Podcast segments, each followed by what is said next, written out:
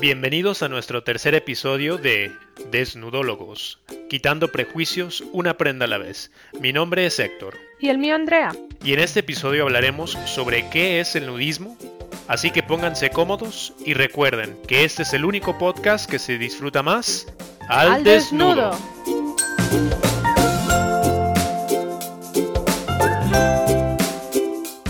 Este capítulo hablaremos a profundidad de temas relacionados con la sexualidad. Es apto para cualquier público, pero queremos hacerles saber, por si no están preparados o si no tienen los argumentos necesarios o no quieren que sus hijos o menores de edad escuchen ciertos temas, ahora es el momento de utilizar audífonos o de escucharlo en otra ocasión para evitar un momento de incomodidad.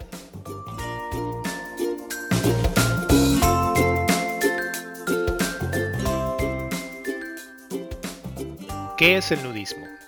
El nudismo es una filosofía y un estilo de vida que invita a la persona a aceptarse a sí mismo tal cual es. Es un estilo de vida que le da prioridad a la comodidad de la persona y que no limita o encierra el cuerpo en una ropa, en una prenda, en una moda, en una apariencia, en tratar de transmitir una imagen ficticia creada es aceptarte a ti mismo tal cual eres y ver el cuerpo como la máxima expresión del ser humano, verlo como el génesis de nuestro ser, a partir del cual somos, hablamos, sentimos, pensamos, creemos. Es el vernos tal cual somos y aceptarnos con nuestras imperfecciones y no limitarnos por lo que nos dice la industria, la moda, el marketing que debería de ser nuestro cuerpo.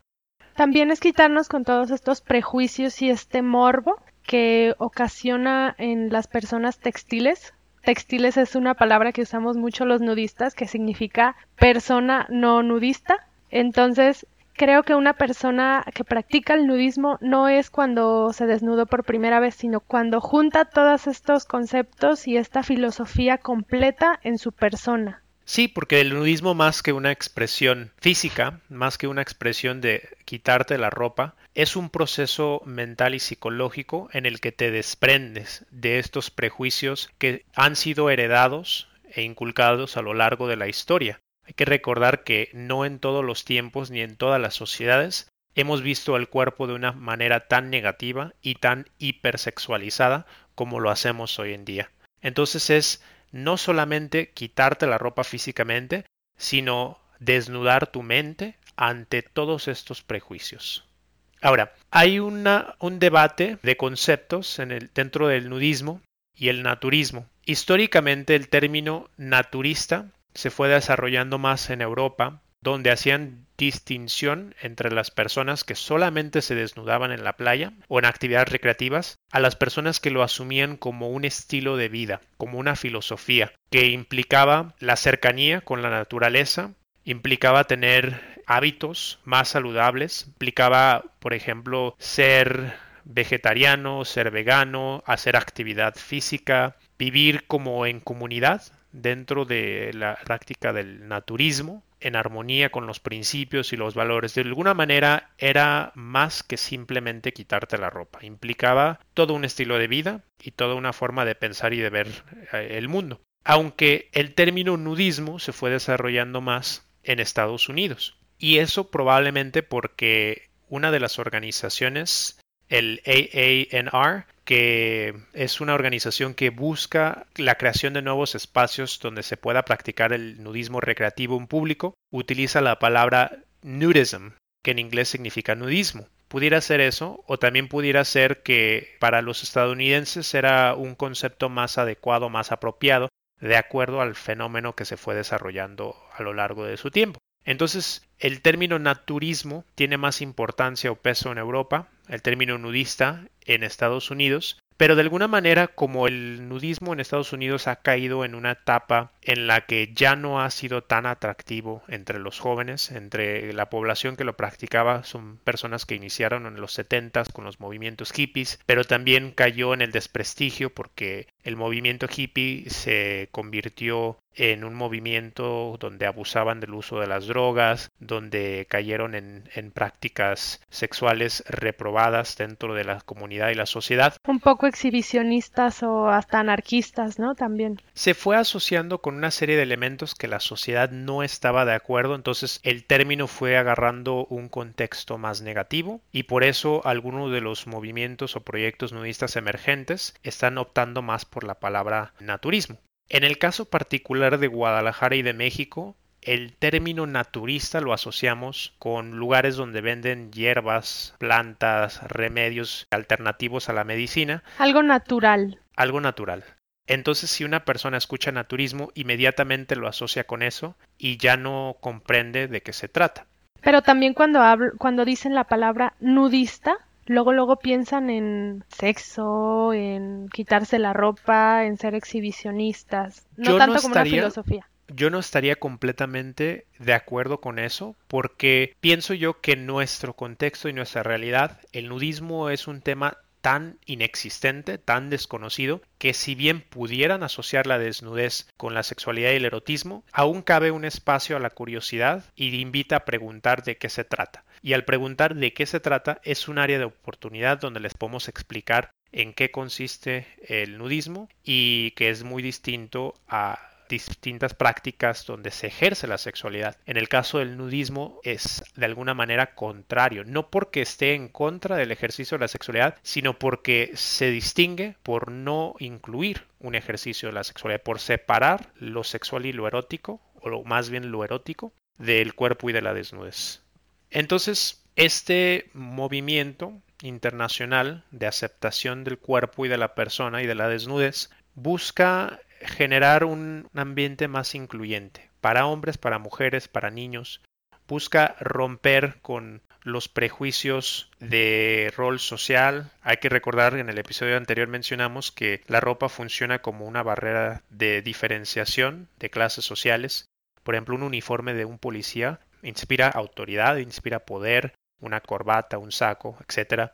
También los colores. Los colores un color puede transmitir un estado de ánimo, puede transmitir autoridad, puede transmitir poder, puede transmitir etcétera. Pero también, por ejemplo, roles de género. Tradicionalmente, desde que nace el niño y la niña, al niño le pones shorts y pantalón, le pones su camisita, a las niñas les pones falda, moñitos, moñito, florecitas, color rosa.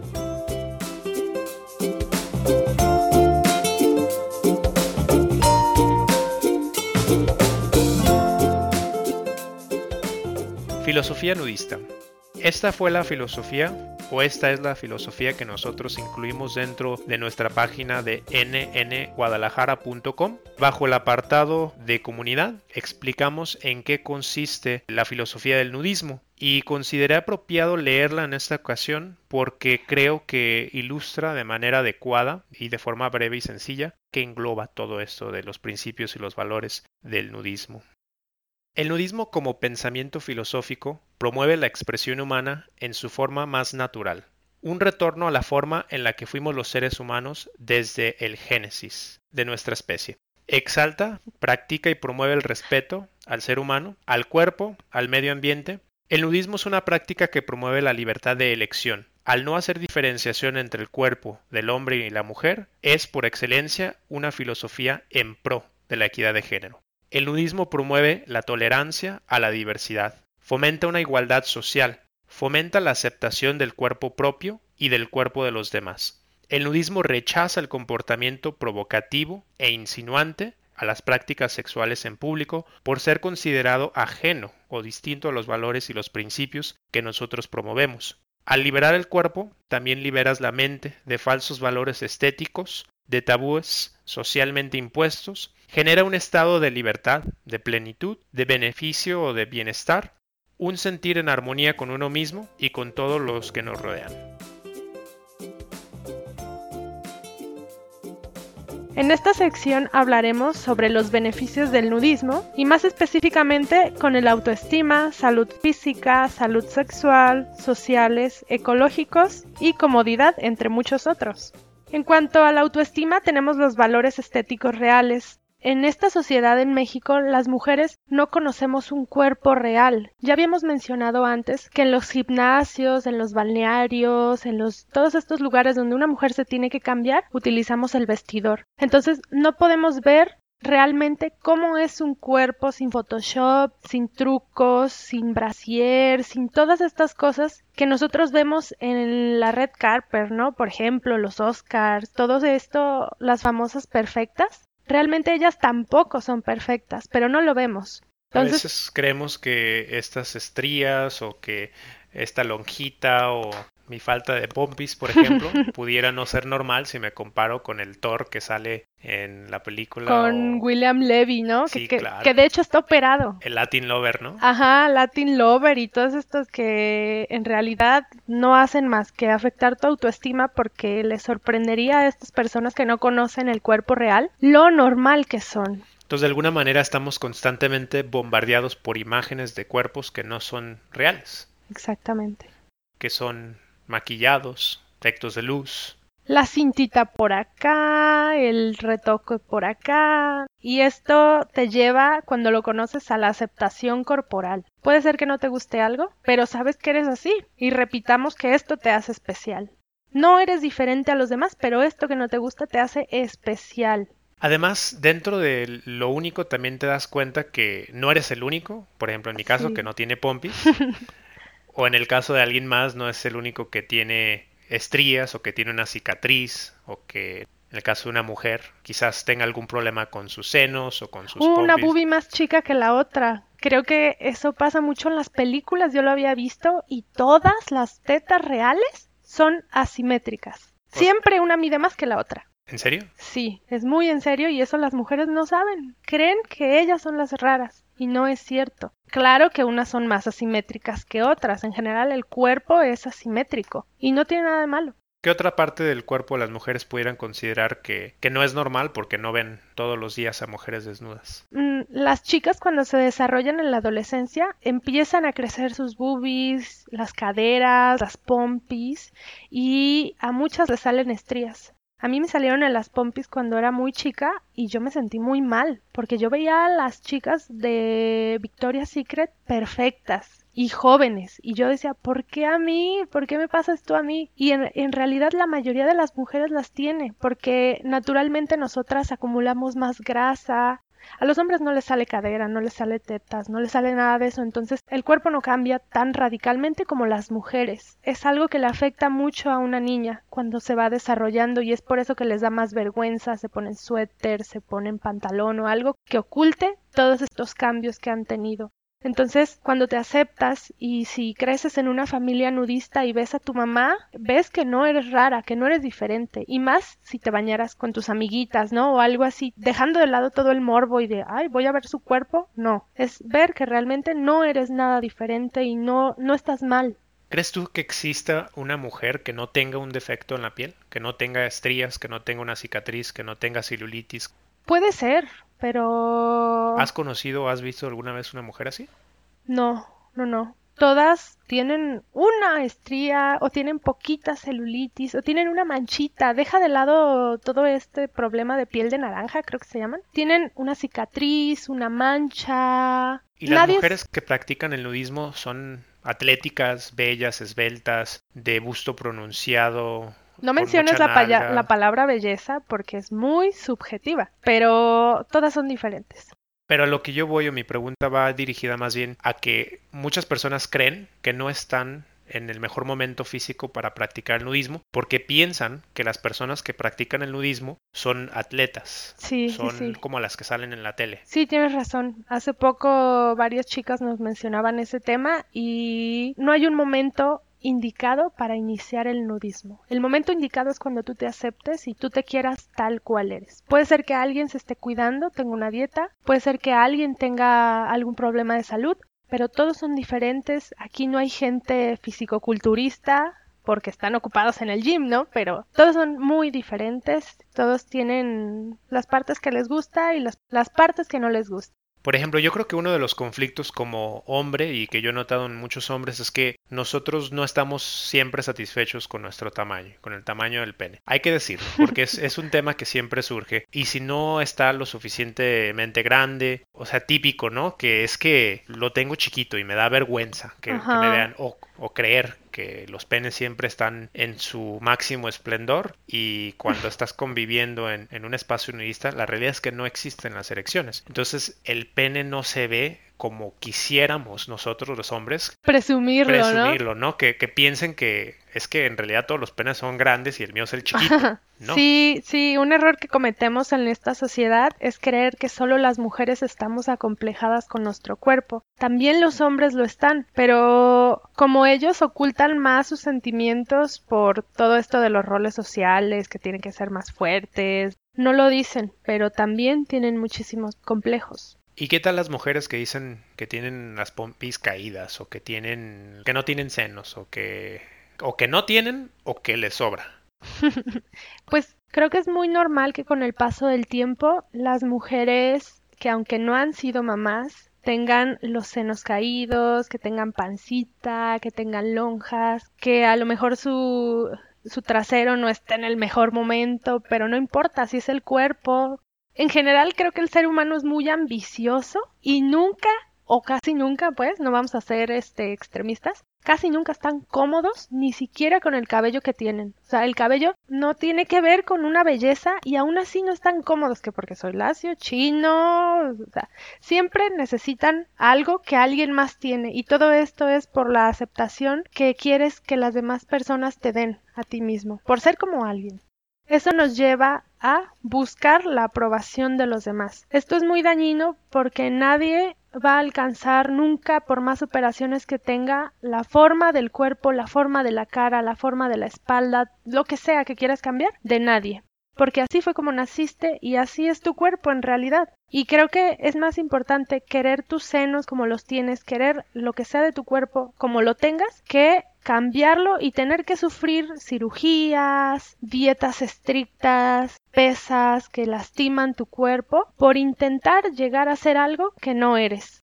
Y por otro lado, también me he dado cuenta que las campañas publicitarias de aceptación corporal hablan mucho de mujeres o hombres con sobrepeso. Recordemos que todos los cuerpos y organismos son diferentes y hay personas que al contrario queman grasa tan rápido que se agobian, que se sienten mal porque si no comen suficiente quedan súper delgados, muy, muy esbeltos y también están acomplejados por eso. Entonces, la importancia de querer a tu cuerpo tal cual es y si quieres cambiar algo, cambia tu salud y tus hábitos. Eso es importantísimo para una vida feliz y plena. Que cuides tu cuerpo como es y como naciste que no te preocupe la aceptación corporal de los demás, porque siempre va a haber gente que por distintas razones quiera hacer una burla de algo o ser malo con una persona por, porque se da cuenta de que a ti te afecta eso que te está diciendo y te lo sigue respondiendo, pero si tú fueras seguro de ti mismo o si demostraras que realmente no te importa, lo dejarían de hacer o simplemente entraría por un oído y saldría por el otro. Siempre va a pasar y no hay que agobiarnos por eso, hay que querernos como somos y la gente que de veras te va a querer por eso, ahí va a estar. ¿Te acuerdas de cuando fuimos a Cipolite? Había una chava que nos había comentado que se sometió a una cirugía estética para ponerse senos. Sí, sí me acuerdo. Platícanos un poco sobre lo que sucedió con ella. Fue una ocasión algo melancólica, pero muy confortante para mí. Yo soy una chica que tiene copa A y soy un poco musculosa, entonces siento que va en contra de la fisionomía de mi cuerpo, de las proporciones, me gustaría tener más. Admito que he pensado muchas veces en la cirugía, pero creo que es un cambio innecesario, porque cambia tu verdadero cuerpo y cómo eres.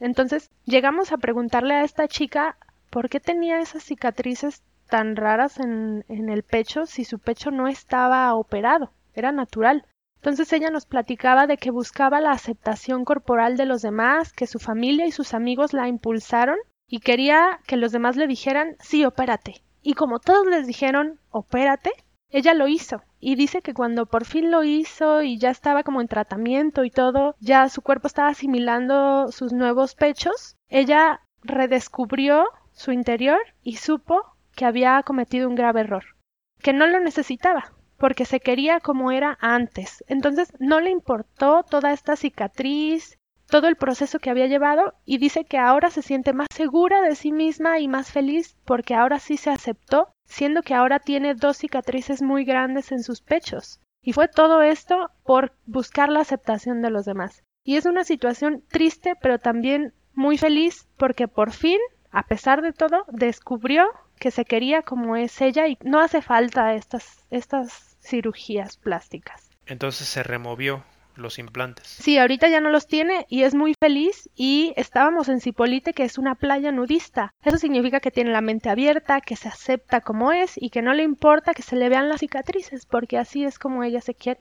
Entonces, de alguna manera, cuando rompes con toda esta idea falsa de cómo debería de ser el cuerpo y comienzas a amarte y a aceptarte, empiezas a dejar de buscar la aprobación de los demás y a ser feliz con lo que tienes. Exactamente, sí, sí, sí. Y ella de todos modos tiene familia, de todos modos tiene novio, de todos modos lo que sea. La gente te va a querer por quien tú eres. Y entre más seguro seas de ti mismo, más vas a atraer a la gente que te va a querer por cómo eres. También se cree que tradicionalmente la aceptación corporal incentiva o promueve los malos hábitos. Es decir, eh, ámate como eres, y no importa que tengas malos hábitos y no importa que estés consumiendo muchísima grasa y colesterol y sodio y muchas cosas que al final del día están dañando tu cuerpo. Exactamente, ¿Es, que es un tema muy delicado porque hay una raya muy delgada entre cuidarte físicamente y entre dañar tu cuerpo con los mismos métodos, con una dieta, con ejercicio, hábitos,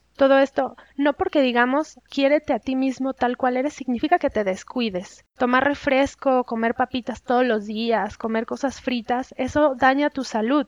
No porque tengas sobrepeso significa que esté bien. Cuídate tu cuerpo y sé saludable, pero no te traumes, no te agobies por cómo estás en ese momento. Cuídate y siempre busca mejorar y sentirte bien contigo mismo sin esperar la aprobación de los demás. A eso es a lo que nos referimos. Parte de la filosofía y los principios y los valores del nudismo es amarte tal cual eres. Pero no puedes amar tu cuerpo si tienes un estilo de vida que le está haciendo daño a tu cuerpo. Entonces, lo importante es aceptarte como eres, cambiar las cosas que puedes de manera saludable. Una cirugía estética, una dieta rigurosa o desórdenes alimenticios no están haciendo de tu cuerpo y de tu salud mejor, al contrario, te están afectando y eso habla de que no te aceptas y no te amas. Si a través del tiempo, el esfuerzo, la dedicación y estilos de hábitos saludables puedes cambiar tu cuerpo para, para, mejorar, tu, salud. tu salud, pero sobre todo para amarte a ti mismo, para sentirte cómodo contigo mismo, sin la necesidad de buscar la aprobación de los demás,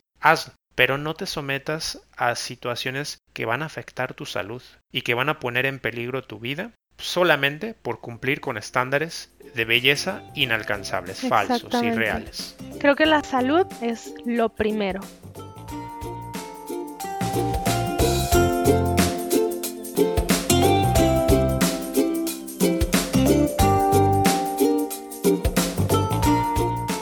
Y eso nos trae nuestro siguiente beneficio del nudismo, la salud física. En salud física nos referimos a desórdenes alimenticios como anorexia y bulimia. Esto afecta a tu cuerpo de una manera impresionante porque puedes llegar a ser infértil, puedes perder los dientes, afectan tu vida para siempre. Y debemos mencionar que la mayoría de estos desórdenes alimenticios se dan porque la persona no está satisfecha con su cuerpo. Y porque busca una aceptación de los demás. Entonces piensa que es más fácil dejar de comer o comer demasiado y luego vomitar lo que comieron con tal de cumplir los estándares de belleza de Victoria's Secret, de mujeres súper esbeltas y creer que al someterse a una alimentación tan negativa con su cuerpo van a alcanzar ese estándar, ¿no? Esto le pasa mucho a las personas que son muy jóvenes y es una lástima porque en el nudismo la mayoría de las personas que lo practican y que tienen la mente abierta ya es gente que tiene una personalidad definida. Entonces, lo que podríamos hacer para mejorar la vida y el desarrollo de la gente joven es transmitir este conocimiento y esta filosofía a nuestros hijos, nuestros primos, platicarles de qué se trata y que conozcan el verdadero cuerpo también nos lleva a las otras personas que por el otro extremo se dedican día y noche al gimnasio consumen productos como anabólicos, esteroides, que les afecta eh, la forma en la que funciona su cuerpo.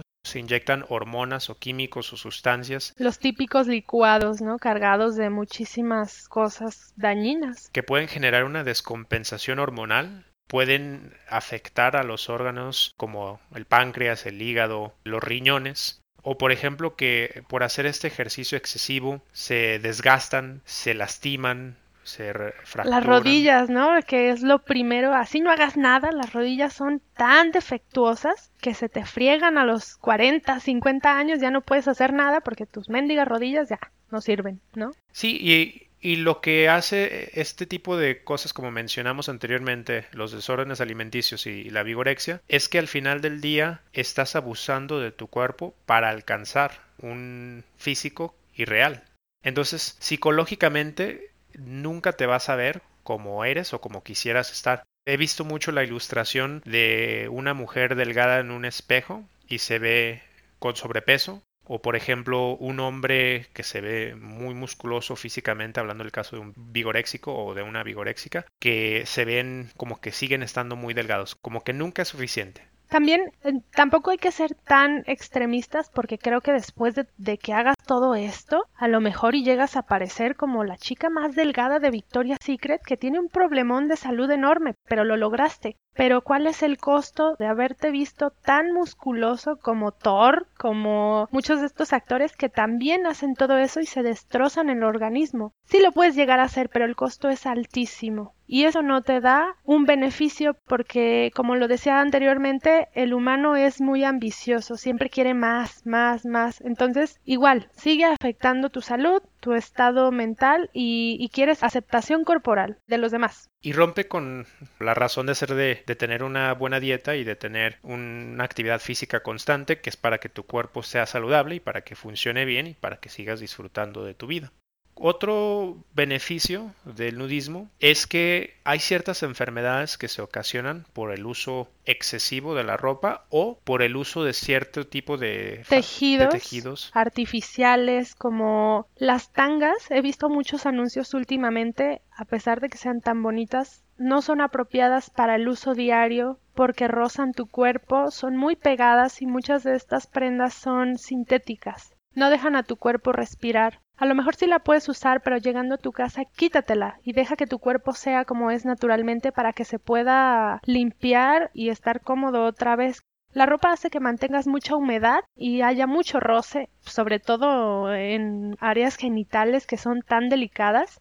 También el brasier, a veces las mujeres no usamos la talla correcta y nos aprieta, nos corta la circulación y esto causa cáncer de mama. Lo hemos visto muchísimo en... en... Pues yo he visto algunas notas, no, no sé qué tan médicamente o científicamente sean correctas, pero dice que mientras más uses el brasier a lo largo del día, porque hay, hay mujeres que duermen con brasier, eh, más aumentan las posibilidades de que no respiren las glándulas y no haya circulación. No se ejercite correctamente el músculo, el pectoral que está debajo de las mamas, entonces esto ocasiona totalmente lo contrario. Se te ponen plácidas porque no las dejas ser ellas mismas. El cuerpo no nació para ser vestido. Otro que es muy parecido a esto es que a veces las personas utilizan una talla que no es la adecuada o utilizan ropa que es muy apretada, por ejemplo, las mujeres que utilizan pantalones muy pegados o fajas que cortan la circulación y al final puede afectar la forma en la que funciona su cuerpo. Sí, todo esto, esta palabra tan famosa que se llama stretch, ¿no? Es muy peligrosa porque stretch tiene un límite. Entonces buscan lo más stretch, lo más pegado y eso ocasiona que salgan varices después, que tengan problemas de circulación y afecta al cuerpo muchísimo. También, por ejemplo, en el caso de los cinturones muy apretados o en el caso de las fajas que oprimen los órganos internos, que oprimen el estómago, cuando comemos, el estómago naturalmente se infla. Entonces, al mantenerlo apretado no está permitiendo que el proceso de digestión se lleve a cabo bien y eso puede ocasionar problemas como estreñimiento, puede ocasionar problemas, por ejemplo, que no estamos procesando bien la comida o que no la digerimos bien o puede generar desórdenes en el, funcionamiento de, de nuestro, nuestro sistema digestivo.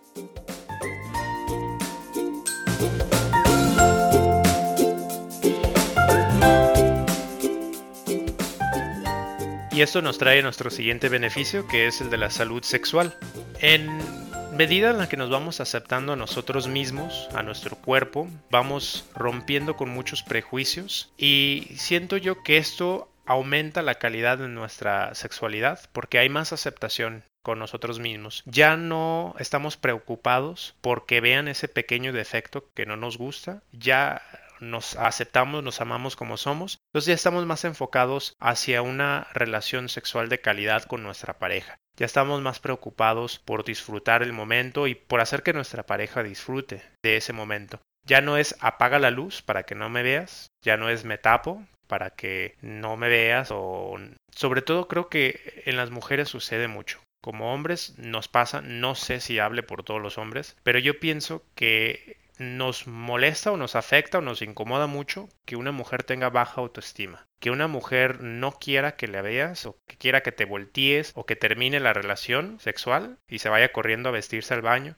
Siento yo que rompe con la armonía, rompe con la energía, rompe con, con el ambiente, con la emoción y es como de, ok, ya sé, que tengo que voltearme, ya sé que tengo que apagar luz, ya sé que solo abajo de la cobija. También ya había mencionado esto en otro capítulo, a veces nos juzgamos peor nosotros mismos como personas que como nos juzgan los demás. En este caso que tú mencionas, puede ser que a la mujer no le gusten sus senos, ¿no? Chiquitos o cualquier parte que podamos mencionar. Y al hombre eso es lo que le encanta. Y como no le comunicas a tu pareja lo que a ti te molesta porque crees que a él le molesta, te crea un conflicto y daña tu autoestima. Y si lo mencionas y tu pareja te dice, pero es que a mí me encanta esa parte de ti, yo quiero ver esa parte y la pagas y ya no la puedo ver.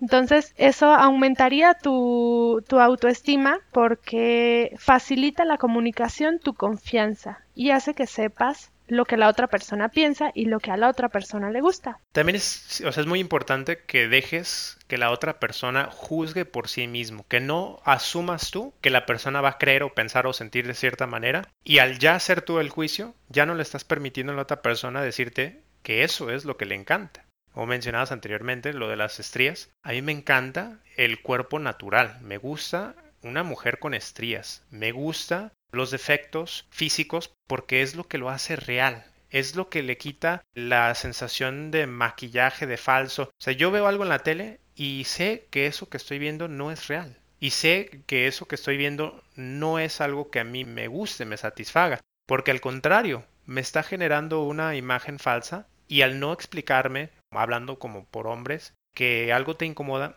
no me permites a mí decirte que eso es una de las cosas que más me encantan de ti. También no sé si vayamos a hablar de esto en un futuro, pero creo que en la psicología del hombre también le afecta muchísimo el tema de la pornografía porque las mujeres de la pornografía también son perfectas en ciertos tipos de pornografía, ¿verdad? También existe infinidad de videos, ¿no? Algunos más profesionales que otros, pero las mujeres que están ahí también están modificadas. Y eso, cuando un hombre espera que todas las mujeres sean así, también hay un desorden en la educación que él tuvo o en el desarrollo que él tuvo, y cuando ve cómo son las mujeres, existe un problema, porque no son así. Sí, como la película famosa de Don John, que el actor tenía una mujer, una pareja muy atractiva, pero que él no podía disfrutar de su sexualidad si no era a través de la pornografía. Entonces todas las noches él se salía de la cama y buscaba pornografía y solamente así podía estimularse lo suficiente como para llegar al orgasmo. Y lo padre de la película es que más adelante conoce a una mujer. Más grande, una señora ya divorciada y con un hijo y todo, todavía más real posible que una joven, le demuestra la realidad de una relación sexual del cuerpo femenino y del placer sexual que esto ocasiona en las personas. Y creo que es muy importante como hombres el tener una referencia real sobre el cuerpo de la mujer. Hablo específicamente por los hombres heterosexuales. Pero si crecemos, porque seamos sinceros, desde adolescentes o incluso quizás hasta más pequeños, ya tenemos contacto con la pornografía. Ya estamos sujetos a mujeres irreales, a desempeños sexuales irreales que también pueden afectar la autoestima de un hombre. El decir yo no lo tengo del tamaño que lo tiene él, o yo no, no duro, duró dos horas, no como dos lo horas, que dura o sea, la película. mi coito no se desarrolla a lo largo de dos horas como sucede en las películas porno, o no tengo ni la agilidad, ni la velocidad, ni... O sea, lo que yo voy es que no estamos partiendo de una realidad, estamos partiendo de algo falso. Ahora, cabe mencionar que la práctica del nudismo es completamente ajena a la práctica de la sexualidad. Sí, claro, pero en este tema estamos hablando más que nada en una pareja. Hemos notado que las parejas nudistas tienen todos estos factores tan desarrollados y son tan seguros y externan tanto lo que sienten, significa que ya han desarrollado desde antes todo esto de lo que estamos hablando y la intimidad de pareja no tiene por qué excluir ninguna de las actividades que tú quieras hacer fuera de esa intimidad. No porque tú tengas ciertos fetiches significa que no puedes ser parte de nuestra comunidad, solamente que aquí se excluye todo ese tipo de actividades sexuales. Pero sí, volviendo al tema, esto beneficia mucho a los hombres, porque de mi lado como mujer, a lo mejor yo no quiero que el hombre dure dos horas, yo quiero que dure lo que dure, ¿no? A mí me gusta porque yo sé que a él le gustó. Entonces, si este hombre también está afligido porque dura los minutos que sea, que no es nada que ver con el porno, y no me lo comunica, ahí hay un problema de pareja porque no se está aceptando y yo no le estoy pidiendo eso. Entonces también es un problema que se genera desde chiquitos que empiezan con todo esto de la pornografía.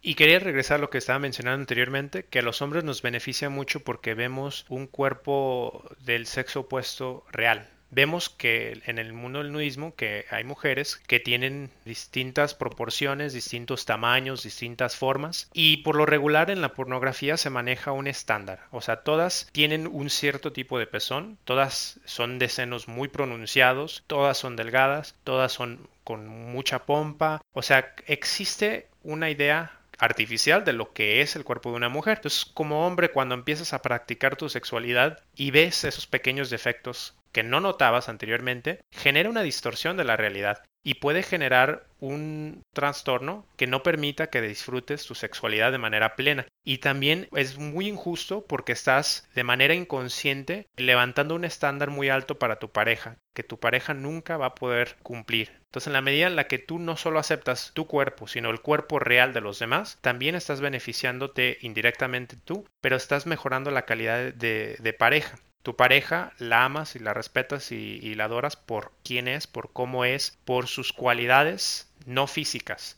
Se me hace muy interesante esto que acabas de decir porque me acordé de un tema artístico de un británico llamado Jamie McCartney que hizo todo un muro de vaginas diferentes. No vas a ver ninguna parecida. Entonces, no solo te hace reflexionar sobre las diferentes vaginas que hay, sino de todas las diferencias que tenemos en el cuerpo y nunca vas a encontrar nada igual a lo tuyo. Todos somos diferentes y como lo he dicho muchas veces, todos somos especiales por cada diferencia que tenemos. Otra cosa que es muy importante es que en la medida en la que rompemos con los prejuicios y los tabús que giran en torno al cuerpo, somos más abiertos a hablar sobre temas que socialmente o tradicionalmente han sido como prohibidos, que es la sexualidad. Y es muy importante que a nuestros hijos les demos una educación de calidad, que ellos sepan que existe ciertos funcionamientos de su cuerpo, que existe ciertos tipos de cuerpo, o sea que en la medida en la que ellos tengan más información sobre la sexualidad, podrán hacer mejor uso de la misma. Es muy falsa la idea de decir el no hablarle de la sexualidad a los niños va a evitar que practiquen su sexualidad y va a evitar que se embaracen. Todo lo contrario.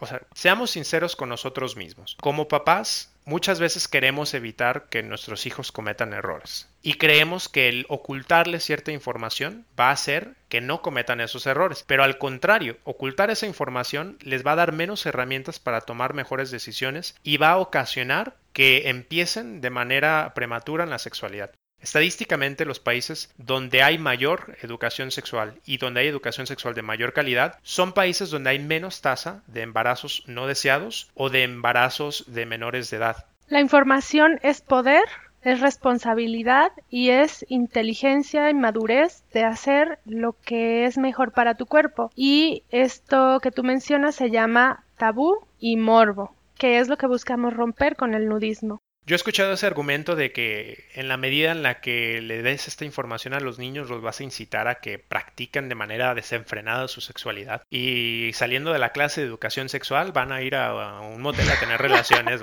o sea, obviamente estoy siendo sarcástico. A lo que voy es que es una exageración. Al contrario, si tu hijo recibe una educación sexual de calidad, si tiene la confianza de hablar con su mamá y su papá, de lo que quiere hacer. O sea, quizás sí, o sea, sí lo hizo o sí lo quiere hacer, pero el hecho de que se lo ocultes no va a evitar que lo haga. Siempre hacemos lo que no debemos de hacer o lo que nos dicen que no deberíamos de hacer. El no vayas allá, el no mires, el no voltees, el no lo agarres. Como seres humanos somos contrarios al no. Si alguien nos dice que no, de alguna manera lo vamos a hacer. Y... y, sobre todo los niños a esa edad son muy inquietos. Entonces es mejor que el niño te diga, te externe, que tiene ganas de hacer algo, de que lo va a hacer, lo va a hacer, pero que tú le des la herramienta para hacerlo de la mejor forma para él y que no afecte su vida, es lo mejor para él. Y yo pienso que cuando hablas con tu hijo sobre las cosas o, con tu hija sobre las cosas como son, se les quita esa curiosidad. Como seres humanos siempre vamos a tener curiosidad, siempre va a haber algo que nos llama la atención y que hasta que aprendamos lo suficiente, se satisfaga nuestra curiosidad, no lo vamos a dejar. Y cuando hablas con ellos y les explicas de qué se trata, puede ser que ya, ya no les surja el interés o la curiosidad, o puede ser que sean conscientes de los riesgos que implica, de las enfermedades de transmisión sexual, de los embarazos no deseados, de, por ejemplo, que quieran estudiar una carrera y ya no tengan tiempo para estudiarlo porque tienen que hacerse responsables, o por ejemplo, estaban apenas conociendo a su pareja, no era el momento adecuado para empezar una familia, ahora de alguna manera están atados Quizás no, no estén obligados a casarse, porque ya creo que cada vez se va dando menos eso, pero de alguna manera ya te tienes que hacer responsable o idealmente te tendrías que hacer responsable de tu hijo. Y eso de alguna manera te sigue atando a una persona con la que quizás no seas compatible. Entonces es muy importante el romper con estos prejuicios y decir las cosas como son y darle a nuestros hijos mayores herramientas para que tomen mejores decisiones y para que practiquen de su sexualidad de una forma más sana, más responsable y más segura. En general, una persona que practica el nudismo al aceptarse a sí mismo y a su cuerpo es más abierto en torno a su sexualidad. Si, por ejemplo, una persona tiene atracción por las personas del mismo género. O por ejemplo, que haya tipos de sexualidades que sean consideradas anormales. No sé, por citar un ejemplo, tradicionalmente se ve la menstruación como algo sucio. Entonces quizás la persona no sienta un disgusto por tener relaciones durante la menstruación. O quizás haya prácticas sexuales como... Rompebolas. Sí, o sea, como utilizar trajes, como azotar, como... etcétera, ¿no? Por citar algún ejemplo, a lo que me refiero es que el hecho de que seas más abierto mentalmente te ayuda a que aceptes lo que a ti te gusta, te ayuda a externarlo, te ayuda a comunicarlo y te ayuda a tener una sexualidad de mayor calidad. E, eso exactamente, responder sus dudas. Tú no le vas a decir a un niño algo que no le ha entrado en la mente, que no sabe. Tú no le vas a decir a un niño, es que se te tiene que parar para ponerte un condón, es que tienes que hacer esto para... No, cuando el niño te pregunte, que por lo general a los 11, 10 años ya te empiezan a preguntar más a detalle, desde chiquito no le vas a decir esto, esto, no, que no entre en él, que la duda salga por otra situación. Sí, y cuando los niños están creciendo y, crecen en un entorno nudista van a ver a sus papás, ¿no? Van a ver que el cuerpo de su mamá es distinto al cuerpo suyo. Y, es donde surge la curiosidad. sí, exactamente. Es donde surge la curiosidad. Dice, oye, pero ¿por qué tú tienes senos, ¿no? Y porque yo tengo pene, o porque tú tienes vello, porque yo no tengo vello. Sí, y, creo que eso es lo que ayuda a formar una educación sexual de calidad. El que le diga las cosas como son conforme van surgiendo, conforme vayan surgiendo sus dudas. Sí, cada quien se desarrolla diferente y a lo mejor la niña que es más despierta antes te va a preguntar a los 12, 11 y el niño hasta los 13, ¿no? No sé. Pero la realidad es que los niños están a preguntar desde chicos. Un niño desde que nace, por ejemplo, como niño, se agarran mucho el pene, se jalan el pele, están jugando o... Se les para y así. Se les... Sí, hay erecciones y es normal. Y lo que el niño necesita entender es que es el funcionamiento normal de su cuerpo. Que no se reprima, que no le peguen en la mano y le digan, suéltate ahí cochino, o sea, te va a caer. Porque eso está generando que se asocie de forma negativa al cuerpo. Entonces el niño va a crecer pensando que si se toca está mal, pensando que... Pero también enfrente de todos, no. No, claro. O sea, hay, que entender... Sí, hay un proceso, pues. Hay que entender que se tiene que educar. pero no se tiene que reprimir, no se tiene que esconder, no se tiene que ocultar, no se tiene que omitir. sentir culpable. Porque todo esto lo va a aprender, pero es mejor que lo aprenda de la voz de sus padres que de o sus de un amiguitos. adulto, que de sus amiguitos o que en algún sitio pornográfico o que, o sea, de todos modos lo va a aprender, pero la calidad de lo que aprende influye mucho de dónde lo aprende. Dicen que la mitad de las cosas que son tu personalidad o la mitad de la formación que tú tienes es de tu familia hasta los 7, 8 años y la otra de los lugares, los círculos sociales y todo donde te empezaste a, a desarrollar cuando ya eras un poco más adulto. Entonces es importante desde niños sí, que conforme vayan surgiendo sus dudas. Yo pienso que desde que pueden hablar, van a ver algo, o sea, que van a ver algún seno en la tele o algo y se van a van a tener curiosidad. Se están bañando y se van a ver. Sí. Y es sano, es sano que les respondan las dudas, es sano que vean el cuerpo de su mamá, que vean el cuerpo de su papá, para que crezcan con estándares reales, que vean, por ejemplo, el cuerpo de su hermana y no hay morbo, no existe el morbo. Es como cuando estás cuidando a un enfermo. Si estás cuidando a un familiar enfermo y tienes que bañar a la persona, no es sexual, no es morboso, es lo mismo. Mientras más estamos en contacto con el cuerpo real, menos prejuicios tenemos.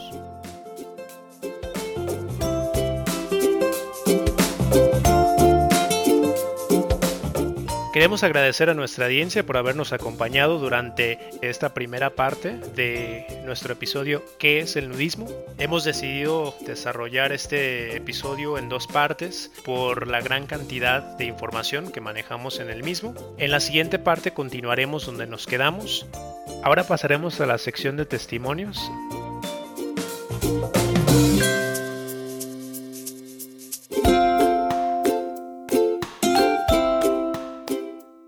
En esta ocasión de testimonios tenemos a un invitado muy especial que nos estará compartiendo su primera experiencia nudista. ¿Cómo te llamamos? Félix, ¿Qué tal, Félix? Este, ¿cuántos años tienes? 38. ¿A qué te dedicas? Eh, Estoy en el área de ventas. ¿Café o té? Café. ¿Blanco o negro? Eh, negro con miel. Muy bien, Félix, platícanos un poco sobre tu primer encuentro con el nudismo, eh, cómo fue que te enteraste de este tema y, y pues relátanos un poco tu experiencia.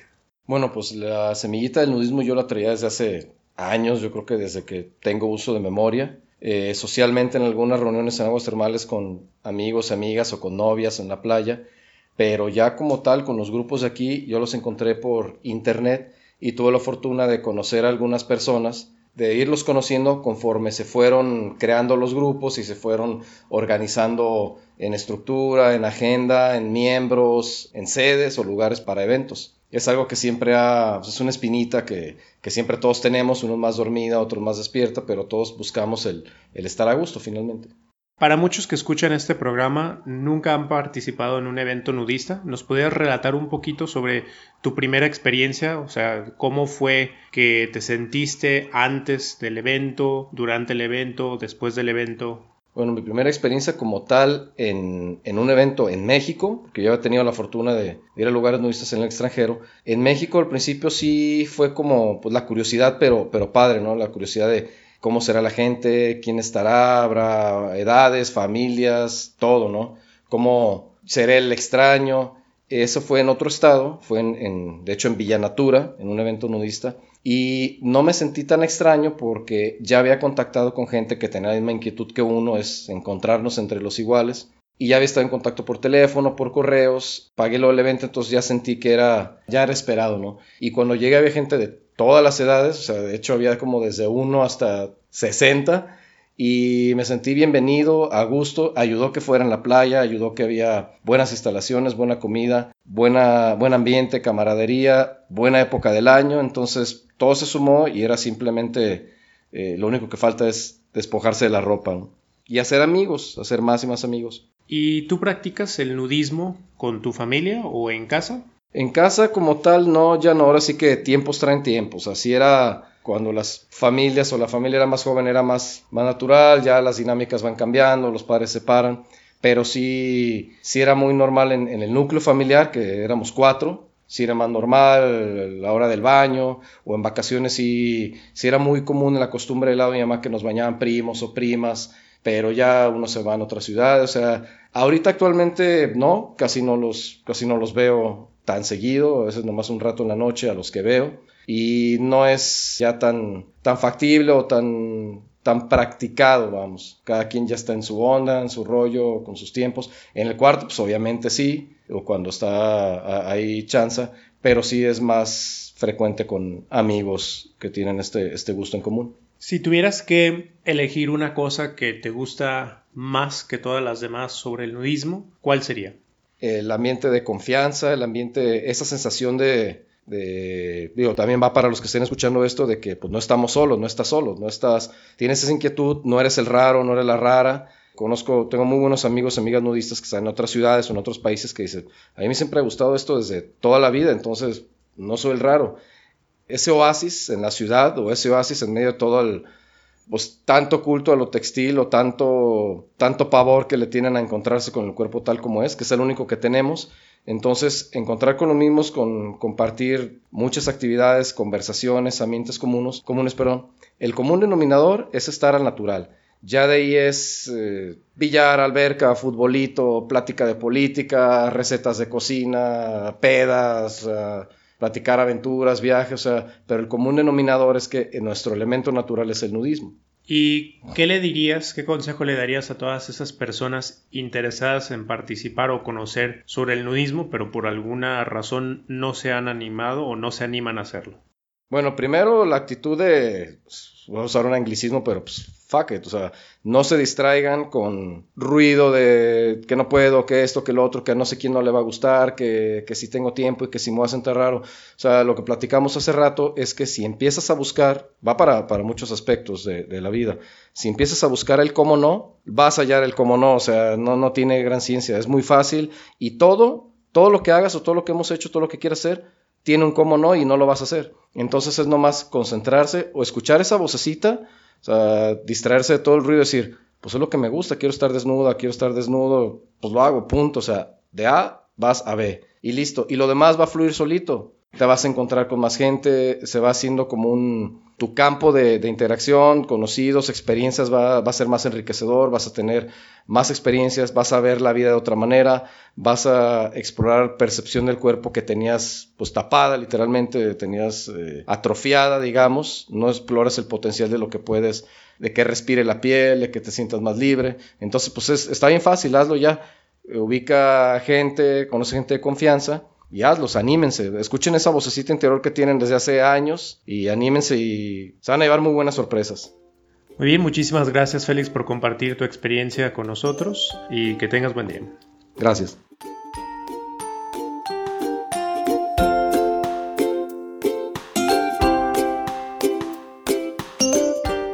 Queremos agradecer a nuestro editor Gabriel por su excelente trabajo que ha hecho a lo largo de estos primeros episodios.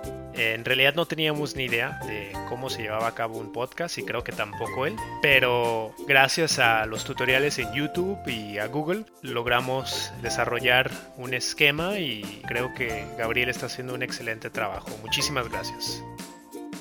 Para cualquier pregunta o duda, contáctenos a través de Facebook, Twitter o YouTube buscando por NN Guadalajara o escríbanos en nuestro correo en nnguadalajara.gmail.com. Nuestra página web es nnguadalajara.com. Hasta la próxima.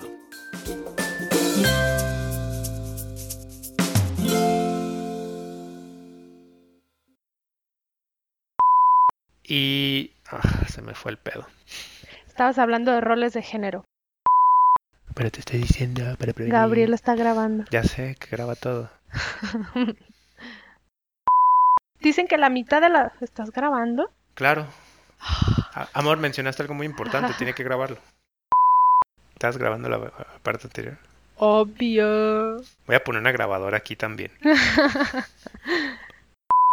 Va a llegar un momento en el que vas a tener tanto material que vas a poder construir los episodios sin verlos. Desde el génesis de nuestra especie. Exalta. No leas, amor. Eh. Destazas. Es Gabriel. El destazado. Ajá, no, no, no. ¿Cómo se llama el doctor? El que jalaba la guillotina. El verdugo. Ah. Gabriel Verdugo.